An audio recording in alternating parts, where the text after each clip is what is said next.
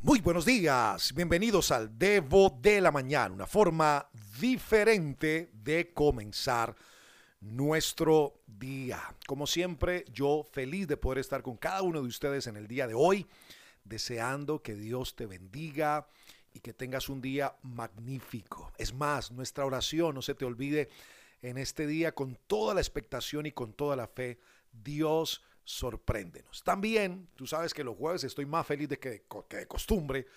Eh, precisamente hoy jueves tenemos nuestras noches de vida plena a través de Instagram a partir de las 8 de la noche en nuestra cuenta Alejo-Alón.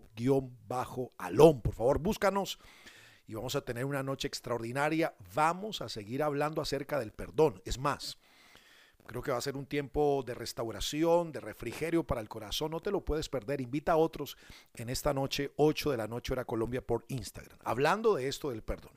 Sabes que ayer tuvimos la oportunidad de hacer el Debo en honor a este tema y repercutió tanto, tuvimos tantos comentarios, generó tanta, no sé, tanto eco en el corazón de la gente que hemos decidido en este día en Dios poder seguir adelante con esto, porque es destrabador. Ahora, quiero compartirte un texto que está en Efesios capítulo 4, versículo 32 y 31 y 32, cuando dice, abandonen toda amargura, ira y enojo, gritos y calumnias y toda forma de malicia.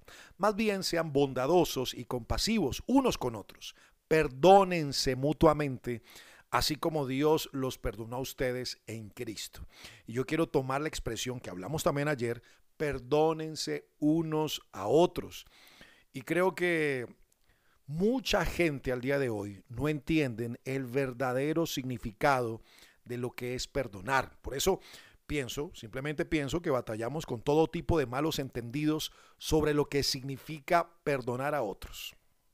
Y y podemos estar hablando de muchos conceptos, de muchas ideas sobre lo que es y sobre lo que no es perdonar a otros. Pero, pero sabes, necesitamos de alguna otra forma estar dispuestos a perdonar en lugar de conservar heridas del pasado en un nivel que yo considero poco saludable. También, ¿sabes qué dice Gálatas 6.1?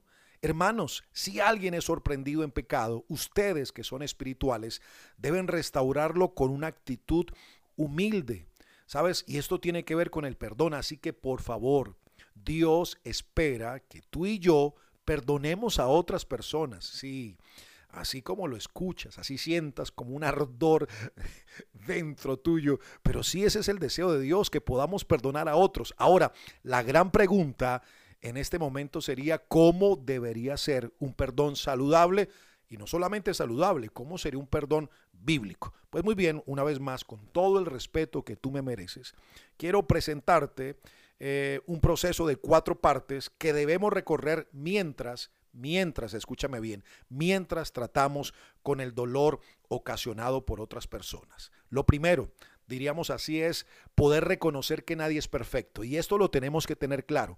No solamente tú hacia tu propia existencia, tienes que tenerla clara hacia los demás.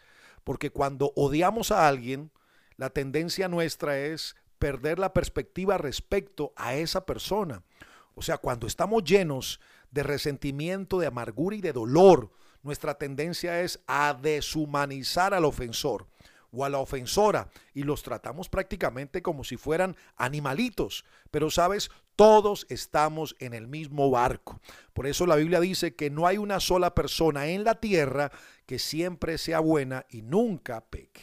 O sea que todos tenemos eh, una pierna de la cual cojeamos, podemos decir así. Lo segundo que tenemos que entender es que podemos o debemos renunciar a nuestro derecho de vengarnos. Y esto es clave, porque este es el corazón de perdón. Sabes que la Biblia dice, queridos hermanos, no busquen la venganza, sino dejen que Dios se encargue de castigar a los malvados. Y alguien tiene que escucharme en este día alguien que está pensando o está fraguando la venganza, está planeando la venganza, los métodos, las maneras, las formas, como puede desquitarse, vengarse de alguien y causarle el mismo o un dolor mayor de lo que esa persona te ha causado a ti. Pues muy bien, la recomendación sería, en este proceso sanador y bíblico, deja que Dios se encargue. Tú tienes el derecho indiscutiblemente de desquitarte, pero es tu obligación comprometerte a no hacerlo. No es justo. No es justo esto que te digo, pero es saludable.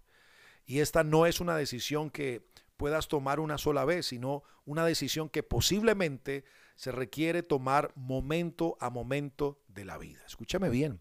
Número tres, ¿sabes qué podemos hacer en este camino? Responder al mal con el bien. Y esto es una locura literalmente. ¿Cómo es posible? ¿Cómo es posible responder al mal de la gente con el bien? ¿Cómo es posible responder a la maldición de otros con bendición? ¿Cómo es posible responder la mala sangre de otros con una bondad en nuestros corazones? Esto parece una situación casi, casi, casi imposible. Pero sabes, necesitamos por eso la ayuda de Dios necesitas que el amor de nuestro Señor Jesús llene tu vida y también la mía. La pregunta es ¿por qué Alejo? Claro, porque porque esta es la esencia del Evangelio, el amor de Jesús en nuestros corazones. Es más, el amor de Dios nos guarda, o no guarda, perdón, registro de errores. Si no le hace eh, primera carta a los Corintios capítulo 13 cuando hablo, habla Pablo acerca del amor. Así que no podemos responder al mal de la gente con mal, sino responder con un espíritu contrario. Y número cuatro, es necesario reenfocarnos en el plan de Dios para nuestra vida. Por eso te invito en este día a dejar de enfocarte en la herida y dejar de enfocarte en la persona que te hirió. En lugar de esto, ¿sabes qué te propongo? Que te vuelvas a enfocar en el propósito de Dios para tu vida. Y creo que el propósito de Dios para ti es mucho más grande que cualquier problema, que cualquier dolor, que cualquier tristeza que puedas estar enfrentando en el día, en este tiempo, actualmente. Por eso, mientras que tú continúes enfocándote en la persona que te ha herido, esa persona te va a controlar, va a hacer contigo, aunque no la tengas cerca, lo que se te da la gana. De hecho, ¿sabes lo que puedes hacer? Puedes tomar un paso más allá. Si no liberas al ofensor, comenzarás a parecerte a quien te ofendió. Si no liberas al ofensor a través del perdón, vas a terminar pareciéndote a esa misma persona que te ofendió, que te dañó. Así que no, no te sientes otro día en tu montaña de resentimiento si has estado guardando dolor causado por alguien más en la vida, ve y ve a través de estos pasos y muévete hacia el resto de la vida para lo que fuiste creado o creada en Dios. ¿Sabes? Yo he aprendido algo, que yo no soy hijo del pasado, que soy en Dios Padre para mi presente y para un destino extraordinario en Dios. Mujer, tú no eres una hija del pasado. No eres una hija del dolor, ni de la vergüenza, ni de la tristeza. Eres una madre en Dios para un presente y para un futuro extraordinario. Amigo que me estás escuchando, no eres un hijo del pasado. Eres un padre para un presente y para un futuro extraordinario. Así que avancemos en esto porque es muy importante para nuestras vidas. Quiero que lo medites y también que le pidamos a Dios que su amor llene nuestros corazones. Antes de irme, quiero recordarte que si quieres conectar directamente con nosotros para que recibas el Debo de la Mañana, por favor escríbenos al número de WhatsApp más 57 300 490 57 19. Déjanos saber tu nombre, de qué ciudad, país nos escribes y con todo el corazón y gusto y alegría te estaremos enviando cada día de primera mano el Debo de la Mañana. Un abrazo gigante, nos vemos esta noche, seguiremos hablando del perdón, va a ser extraordinario. No se te olvide, soy Alejo Alonso, si te gustó este Debo, házmelo saber, pero lo más importante, compártelo a otras personas. Bye bye.